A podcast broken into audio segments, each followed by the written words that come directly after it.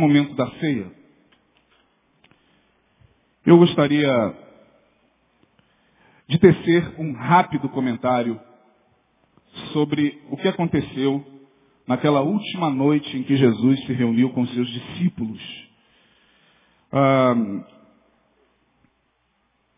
quem melhor nos relata o que aconteceu na última ceia, sem dúvida alguma, é o evangelista João. João, diferentemente dos outros três evangelistas, é o que detalha a conversa íntima que Jesus teve com os seus discípulos na última ceia. Porque quando você analisa em Marcos, Mateus e Lucas a passagem da última ceia, o que você vê ali são informações semelhantes de Mateus, Marcos e Lucas, que o anúncio de Jesus da traição, o momento em que Jesus ergue aos céus o pão e dá graças, mas é em João que nós vemos toda a extensão daquela conversa. Provavelmente era uma noite de quinta-feira, véspera da Páscoa. E Jesus reúne-se com seus discípulos para participar do seu último momento na terra. Do seu último momento entre eles. E foi uma noite lancinante, carregada de muita emoção. O ambiente estava muito tenso, muito emotivo. O cenáculo formara uma ambiência de despedida. E toda ambiência de despedida automaticamente gera em nossos corações comoção. Você sabe muito bem que quando você tem que se despedir de alguém, e quando você já está acostumado a estar com essa pessoa durante muito tempo, quando você caminha com essa pessoa, vamos dar o exemplo desses reality shows, a Fazenda, o Big Brother, quando as pessoas formam vínculos de muito tempo, e ali são apenas quantos meses? Três meses. E quando tem que se despedir, eles se alegram por um lado, se entristecem por outro lado. Porque formaram vínculos ali. E com Jesus, imaginem vocês, foram três anos de caminhada com os discípulos. Três anos de contato direto, de contato físico, de discipulação, de ensinamento. E nesta noite, na última ceia, Jesus reúne seus discípulos e faz um discurso que só João relata. Aliás, João é o evangelho que se difere dos outros três em praticamente todo seu, toda a sua extensão. Você vai observar no evangelho de João muitas passagens que não tem nos demais evangelhos. Capítulo 1, o capítulo 2, o milagre de Caná da Galileia, só João relata. O capítulo 3, o capítulo 4 do encontro de Jesus com a mulher samaritana. O capítulo 5, se eu não me engano. O capítulo 6. Salvo raríssimos capítulos que nós encontramos nos demais, o Evangelho de João se difere. É mais narrativo. É mais exclusivo.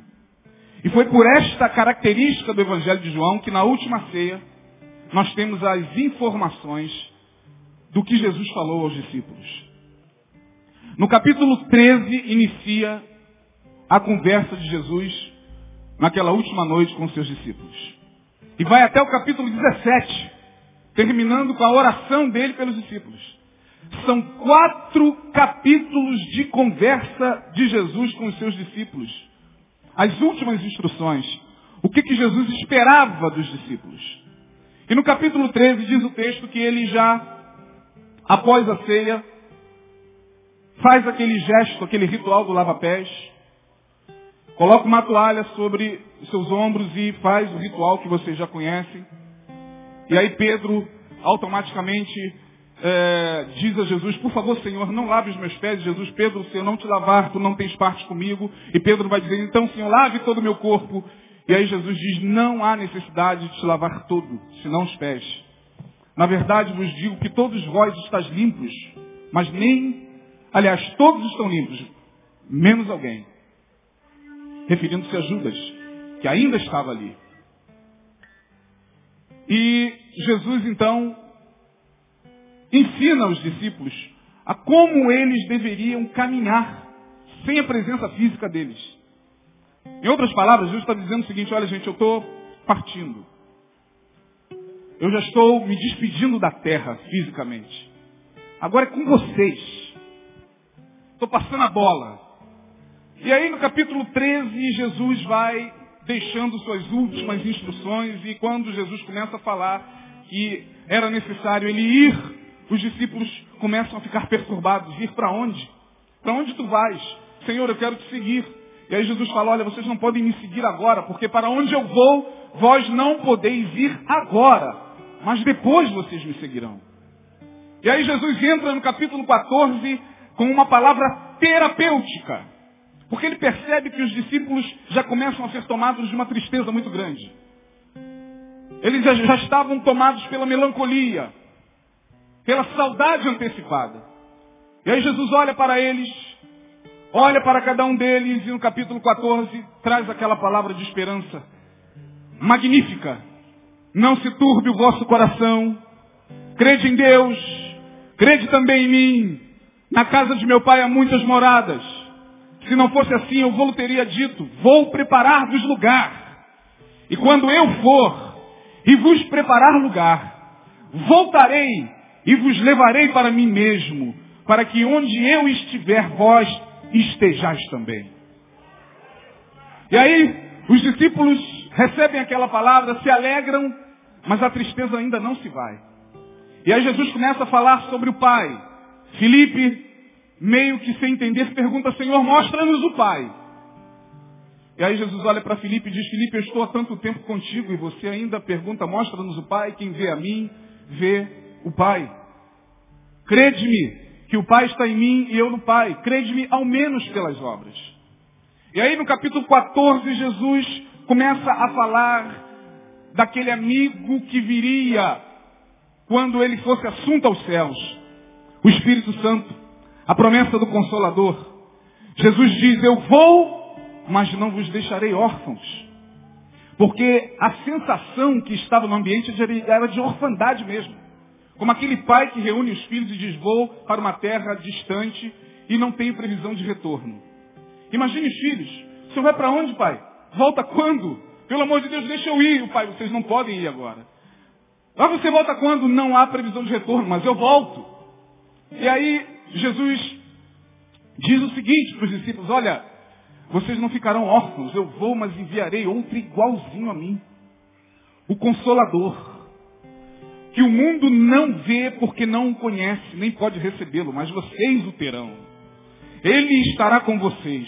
Ele vos guiará a toda a verdade. Ele vos conduzirá na verdade. O Espírito Santo. E aí, no capítulo 14, Jesus faz essa promessa acerca do Espírito Santo. E no capítulo 15, ele estimula os discípulos a permanecer nele, arraigado nele, e mostra-se agora como a videira. Usa essa figura de linguagem, eu sou a videira verdadeira. E vós, as varas. Toda vara que em mim permanece dá fruto. Porque sem mim nada podeis fazer. Permanecer em mim. E eu permanecerei em vós. E o mais interessante é que ao longo desta conversa extensa, que só João relata, dos capítulos 13 a 17, Jesus enfatiza o seu novo mandamento. Um novo mandamento vos deixo. Quem se lembra? Quem se lembra? Que vos ameis uns aos outros. No capítulo 14 ele vai dizer o seguinte, no verso 21, se eu não me engano, aquele que tem os meus mandamentos e os guarda. Esse é o que me ama. E aquele que me ama será amado de meu Pai. E eu também o amarei e me manifestarei a ele. Que mandamentos são esses, Senhor? Um novo mandamento vos dou. Que vos ameis uns aos outros. E Jesus enfatiza. No capítulo 15 ele fala sobre a videira. Eu sou a videira verdadeira. E vós as varas, se guardardes os meus mandamentos, no verso 10 do 15, permanecereis no meu amor do mesmo modo que eu tenho guardado os mandamentos de meu Pai e permaneço no seu amor. Tenho-vos dito isto para que a minha alegria permaneça em vós e a vossa alegria seja completa. E aí no verso 12 do 15, ele vai dizer o seguinte, o meu mandamento é este, mais uma vez, que vos ameis uns aos outros assim como eu vos amei. Por que, que Jesus está enfatizando isso? No capítulo 16, continua as últimas instruções de Jesus. Ele fala sobre a vinda do Consolador, do, Consolador, do Espírito Santo. Ele diz, ele virá. Vocês podem ter certeza. É ele quem vai convencer o homem do pecado, da justiça e do juízo. Do pecado porque já não crê em mim. Eles não crerão em mim. Da justiça porque vou para o meu Pai. E do juízo porque o príncipe deste mundo está julgado. E ao longo de todo o capítulo 16, Jesus fala acerca do Consolador e começa a deixar claro da sua partida. Um pouco e me vereis. Ainda um pouco e não me vereis mais. E aí os discípulos voltam a ficar perturbados. Como assim, Senhor? Um pouco e me vereis, ainda um pouco e não me vereis mais. O que, que ele está querendo dizer? E Jesus está dizendo o seguinte, olha, eu vou para o Pai e por um pouco de tempo vocês ficarão sem mim. Mas eu vou voltar.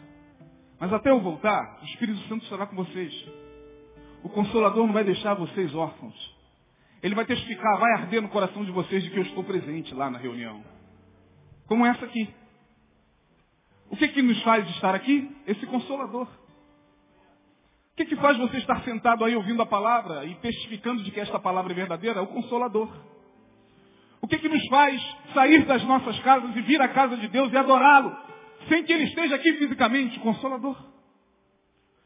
O paráclito, aquele que vai ao lado, aquele que ajuda nos momentos difíceis, ajuda nas fraquezas, intercede por nós com gemidos inexprimíveis. E no capítulo 16, Jesus vai se despedindo dos discípulos. E diz o seguinte, até agora, vocês nunca pediram nada em meu nome. A partir de hoje, tudo que vocês pedirem em meu nome, eu farei. A oração de vocês, em outras palavras, a partir de hoje deve ser mudada. É em nome de Jesus. É em nome de Jesus. É em meu nome. E quando Jesus finaliza o seu discurso, a sua despedida, no verso 33 do capítulo 16, ele vai deixar aquela palavra de consolo e de esperança. Tenho-vos dito isto para que em mim tenhais paz. No mundo tereis aflições.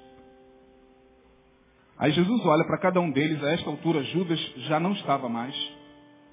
Judas, lá atrás, no capítulo 13, já havia se retirado. Jesus anuncia o traidor, lá no capítulo 13. Um dentre vós há de me trair. E aí os discípulos começam a ficar perguntando entre si quem é e tal, e Jesus estava ao lado de Judas. E aí João estava reclinado com a sua cabeça no peito de Jesus. Pedro ao longe fez sinal para João. Pergunta a ele quem é.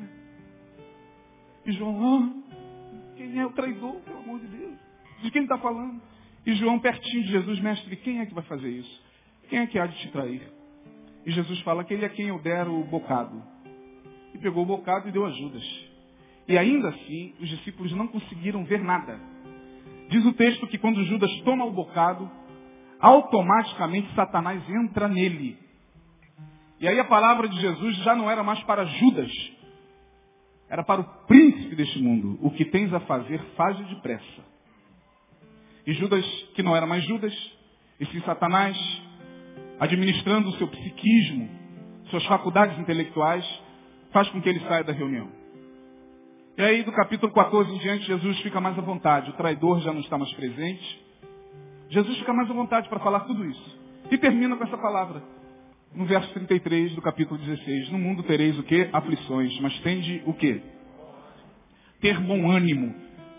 A palavra ânimo vem de ânima. Alma, no latim. Jesus está dizendo o seguinte, daqui para frente vocês terão uma missão muito difícil de manter a vossa alma para cima. Toda a alegria de vocês estará em mim, diretamente conectada na alma de vocês. Vocês terão algumas alegrias, mas entenda que Eu vos deixo a minha paz, a minha paz vos dou, não vou lá dou como o mundo tem paz para dar. O mundo tem uma certa alegria, mas a alegria de vocês estará na certeza que o Consolador testificará na alma. Então nós temos aflições, nós temos tribulações, nós temos muitas lutas no nosso dia a dia, mas a nossa alma, ânima, precisa estar o tempo todo confiante de que o Consolador está enraizado nela. Na minha e na tua almas, o Consolador está trabalhando. É isso que Jesus está dizendo. Tem de bom ânimo, mantenha a vossa alma sempre para cima. No mundo tereis aflições. Tem de bom ânimo. Eu venci o mundo. Ele não tinha nem mesmo ido à cruz. Ele não tinha nem mesmo passado por aquilo que ele haveria de passar. Mas a palavra de otimismo de Jesus foi esta. Já venci. E aí, meus irmãos, ele faz aquela oração no capítulo 17 pelos discípulos, que todos vocês conhecem. E após esta oração, os principais dos fariseus, os sacerdotes, escribas, soldados, Judas, chega para prendê-lo. Muito bem, isso aqui é apenas um breve relato do que aconteceu naquela noite. E só João nos dá essa informação.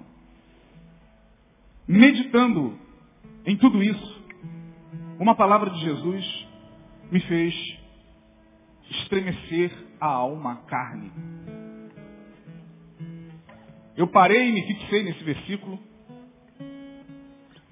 preparando essa palavra, preparando esse, essa breve reflexão para vocês.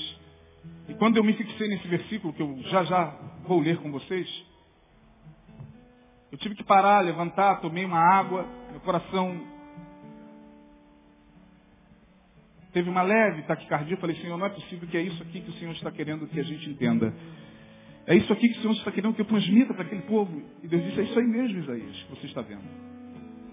Quero ler com vocês o 1430. Está no meio dessa conversa.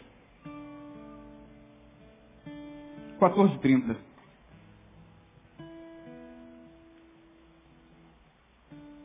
Esta para mim foi a afirmação mais forte da conversa de Jesus naquela última ceia. Essa afirmação de Jesus faz qualquer um estremecer. Pelo menos a mim me fez. João 14, 30.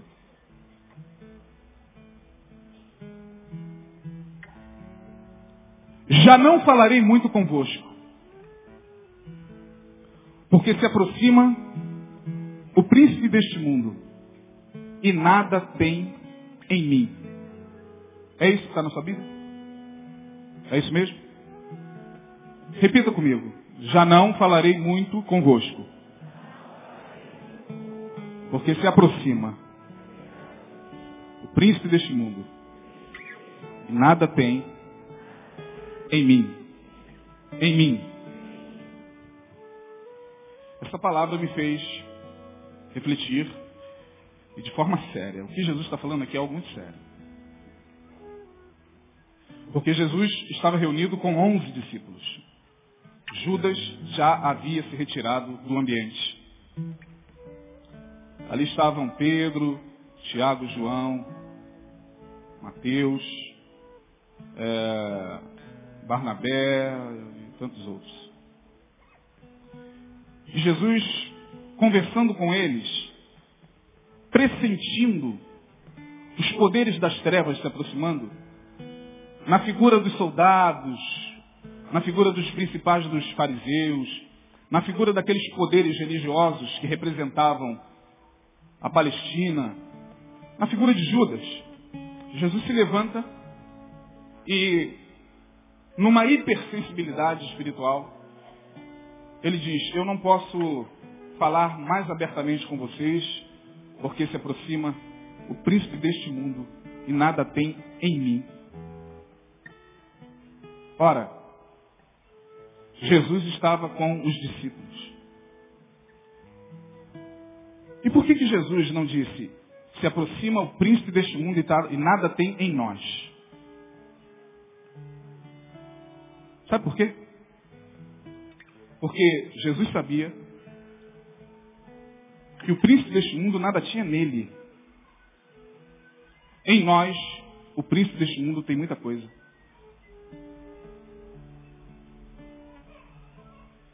O príncipe deste mundo nada tem em mim. Porque ele não disse em nós, porque ele sabia que nos discípulos, o príncipe deste mundo tinha pontos de contato. E nós não podemos abrir nossas bocas e dizer, o príncipe deste mundo nada tem em mim. Nós não podemos abrir nossa boca. Porque nós sabemos, porque a verdade de Deus está aqui diante da sua palavra. O Espírito Santo está aqui. E por esta razão, nós sabemos que o príncipe deste mundo tem muita coisa em nós.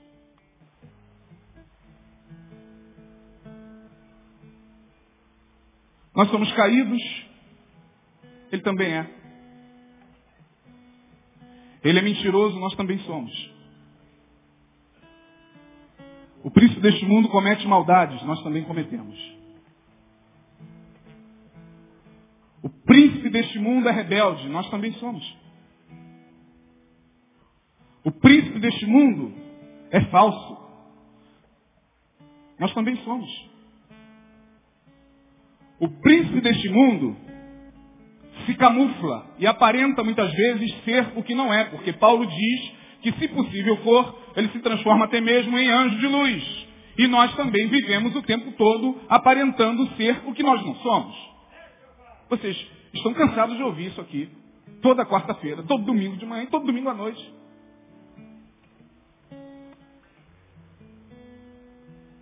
Ah, quanta coisa tem em nós do príncipe deste mundo, irmãos. Diga para sua consciência que o que está sendo dito aqui não é verdade. Jesus pôde falar, em mim ele não tem nada. Mas não pôde falar isso pelos seus discípulos. E todo o esforço de Jesus naquela noite, todo o esforço de Jesus foi fazer com que seus discípulos parecessem muito com ele. Todo o esforço de Jesus naquela última noite, naquela última ceia, instruindo os discípulos na humildade, dizendo, olha, vocês precisam ser assim. Eu sou mestre e senhor e estou lavando os vossos pés, assim vocês também devem fazer uns com os outros. Um novo mandamento vos dou, que vos ameis uns aos outros. Todo o esforço de Jesus foi para que nós, a cada dia, parecêssemos com Ele. E Ele sabe que só há uma forma de neutralizarmos o que há em nós do príncipe deste mundo? O amor. Quanto mais você se esforça para amar, para perdoar, mais você se parece com o cordeiro. Quanto mais você se esforça para absorver os ensinamentos dele, mais você parece com ele. E o que a gente percebe nesses últimos dias é que tem muita gente muito parecida com o príncipe deste mundo, mesmo carregando a Bíblia, sentando no nosso meio, louvando, adorando, entre aspas, e participando até da ceia. Mas quando a questão é perdão, opa, pera lá, não, venha, não me venha com essa de perdão, porque Deus sabe, Deus me conhece. Aí o príncipe deste mundo, que tem isso em nós, não é porque o príncipe deste mundo colocou estas coisas em nós, não. Estas coisas nós produzimos no nosso coração como seres caídos que somos. Mas ele também é. Ah, que é isso, pastor? Você está dizendo que o príncipe deste mundo colocou tudo isso em mim? Não. Jesus não falou isso. Ele está dizendo o seguinte. O príncipe deste mundo nada tem em mim. Não há semelhança em nada do príncipe deste mundo comigo. Mas eu não posso falar o mesmo de vocês. E o que eu percebo, minha gente, gente boa, gente de Deus, é que daqui para frente nós teremos um grupo cada vez mais parecidos com o Cordeiro, um grupo cada vez mais parecido com o príncipe deste mundo. Um grupo que vai entender todos os dias a retórica do Evangelho. E um grupo que vai escolher para si o que interessa no Evangelho. Um grupo que estará sujeito a perder valores do seu ego em função do amor e do perdão. E outros que vão permanecer para mais de 50 anos com suas antipatias, com suas inimizades.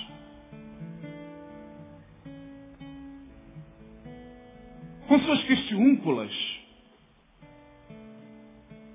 Gente que está aqui e que está ouvindo essa palavra e mesmo depois dessa palavra permanecerá na sua posição de não perdão. Isso é que é mais terrível. Porque nesses últimos dias, o Espírito expressamente diz que muitos estarão semelhantes ao Cordeiro, mas muitos estarão semelhantes ao príncipe deste mundo. Então, se eu sei que em mim há coisas do príncipe deste mundo, eu tenho que neutralizar isso. Com muita dor no coração, com muita dificuldade, porque perdoar não é fácil, sobretudo quem de fato nos ofendeu. Quem de fato nos fez algo prático de mal. Porque às vezes a gente gosta de ser inimigo gratuito dos outros. O que, que ele fez a você? Nada, eu só não vou com a cara dele. Fernando, ele, pelo contrário, ele até me abençoa, mas eu não sei, não vou com a cara dele.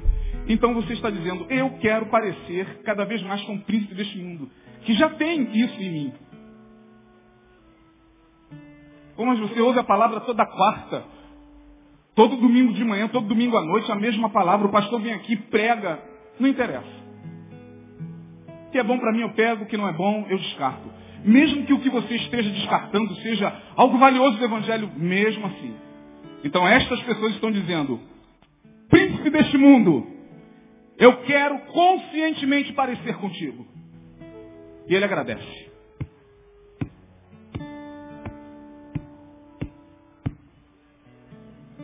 Ao passo que quando alguém perde, porque perdão é uma grande perda,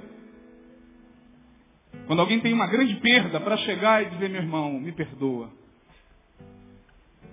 Ah, meu irmão, o príncipe deste mundo está sendo neutralizado. Aí você está começando a aparecer com o cordeiro. Aí a face do cordeiro começa a se tornar translúcida em você.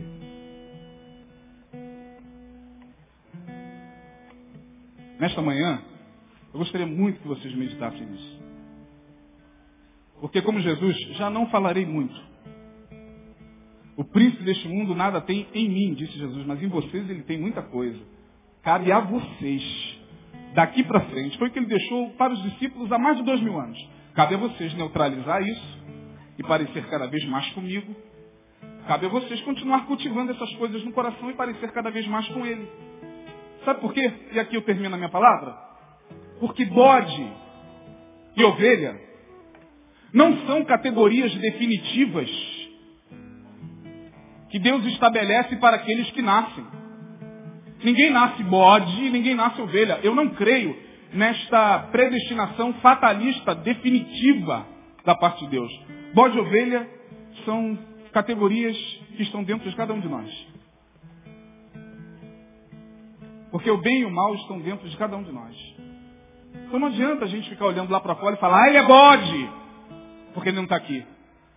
Você sabe que o que você está falando não é verdade. O Consolador, o Espírito Santo, que testifica nos nossos corações, sabe que muitos daqueles que a gente chama de bode são ovelhas. E agem muito mais como ovelhas do que a gente. E nós que dizemos que somos ovelhas dele, às vezes, estamos com cheiro de bode. Dando uma rada de bode.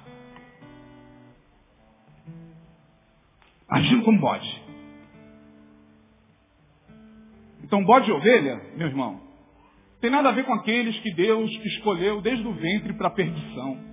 Que Deus é esse? Eu não creio num Deus que escolhe desde o ventre alguém para a perdição. Vai para lá bode, vai para lá ovelha. A impressão que a gente tem, lendo Mateus capítulo 25, meu relógio parou? É isso mesmo, 11h30, 11h31. Então tá. A impressão que a gente tem, lá em Mateus 25, quando Jesus separa o bode da ovelha, é que aqueles bodes lá já estavam destinados mesmo, predestinados a ser bode. E naquele dia o Senhor colocará à sua direita as ovelhas e à sua esquerda os bodes. Ah, bode mesmo. Sempre foi bode. Não, não. Aqueles bodes que naquele grande dia do juízo serão separados sempre tiveram oportunidade para ser ovelhas. Não quiseram. E Jesus explica, porque eu tive fome, me deste de comer. Ou seja, olha, vocês bodes tiveram oportunidade de serem ovelhas. Por quê, Senhor? Porque eu tive fome e vocês não me deram de comer, podiam ter dado. Tive sede e vocês não me deram de beber. Podiam ter dado. Estive nu e vocês não me vestiram. Podiam ter vestido. Então bode e ovelha estão aí, dentro de você. Ora você ouve hum, uma ovelhinha. Ora a gente até pode cantar aquela musiquinha que as crianças cantam. Eu sou uma ovelhinha de Jesus. Lembra disso? Sou uma. Sou uma florzinha, desculpa. Nova versão. Me perdoe, nova versão. É para aplicar, é para aplicar. Mas, ora a gente está uma ovelha, gente. Ora você, marido, acorda como uma ovelha. Ora você acorda como um bode. Dando marrada. Sendo agressivo. Mais até do que o bode animal. E você sabe que é verdade, pessoas. Não tem nem como contestar.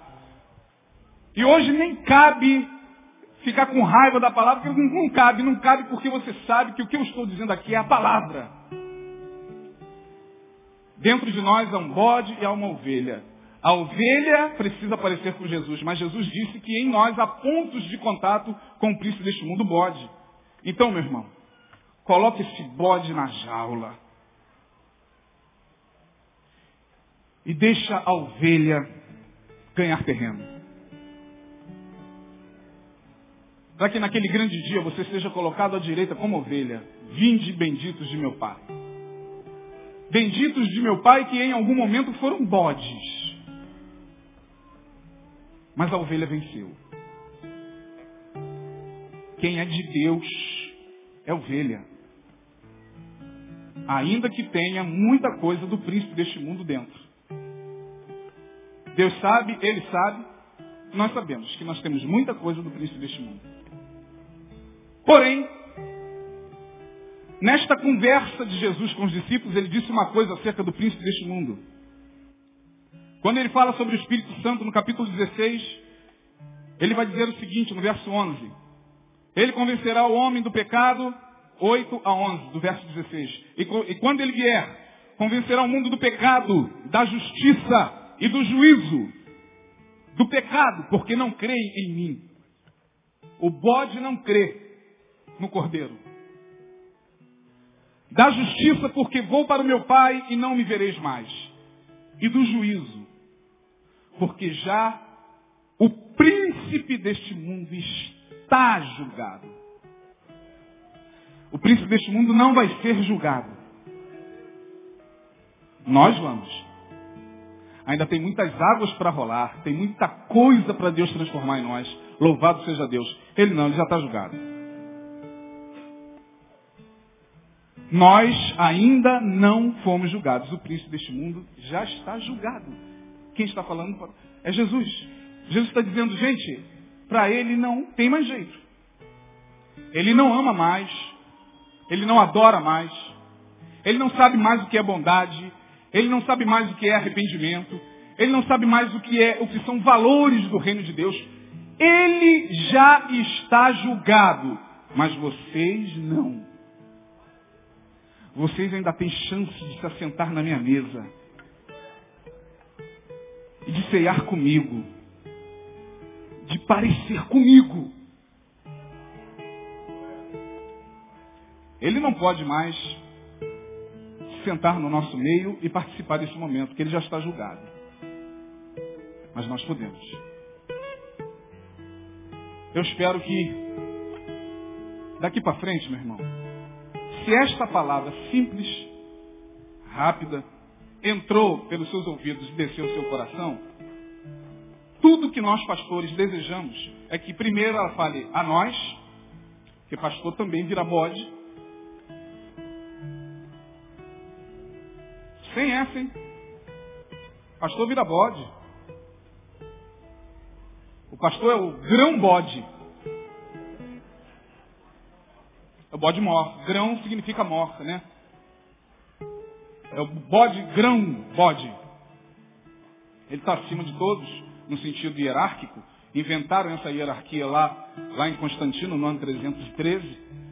Hierarquia que Jesus nunca viu. Pelo contrário, olha, vocês me chamam de mestre e senhor, e eu sou mesmo. Mas se eu sou mestre e senhor, e estou fazendo isso aqui, ó, lavando os pés de vocês, que vocês façam isso entre vocês, mas não. Aí veio a igreja de Roma, botou uma cadeira ali, quatro lá, cinco lá na frente, aí sentam os representantes de Deus na terra, diante do povo. Isso tem nada a ver com o Evangelho, não. Então que essa palavra nos faça refletir. Nós estamos na ceia, como se Jesus estivesse aqui falando a mesma coisa para a gente. Gente, Cristo deste mundo nada tem em mim. Mas eu espero que em vocês também ele não tenha. Eu espero que em vocês, dentro do coração de vocês, tenham os meus valores. Tenha a minha cara. Eu quero vocês com a minha cara, com o meu cheiro. Eu quero vocês com a minha personalidade. Eu quero vocês com todas as falhas de vocês, com todos os defeitos que todos vocês têm. Eu quero que vocês, pelo menos, entendam esse novo mandamento. É simples. Esqueça lá o decálogo. Esqueça os dez mandamentos. Um novo mandamento vos dou. Que vos ameis uns aos outros. Amando-vos uns aos outros, vocês parecerão comigo. Quem tem entendimento, entenda. Quem recebe, que receba. Quem não recebe, que não receba. Vamos cear. Em nome de Jesus.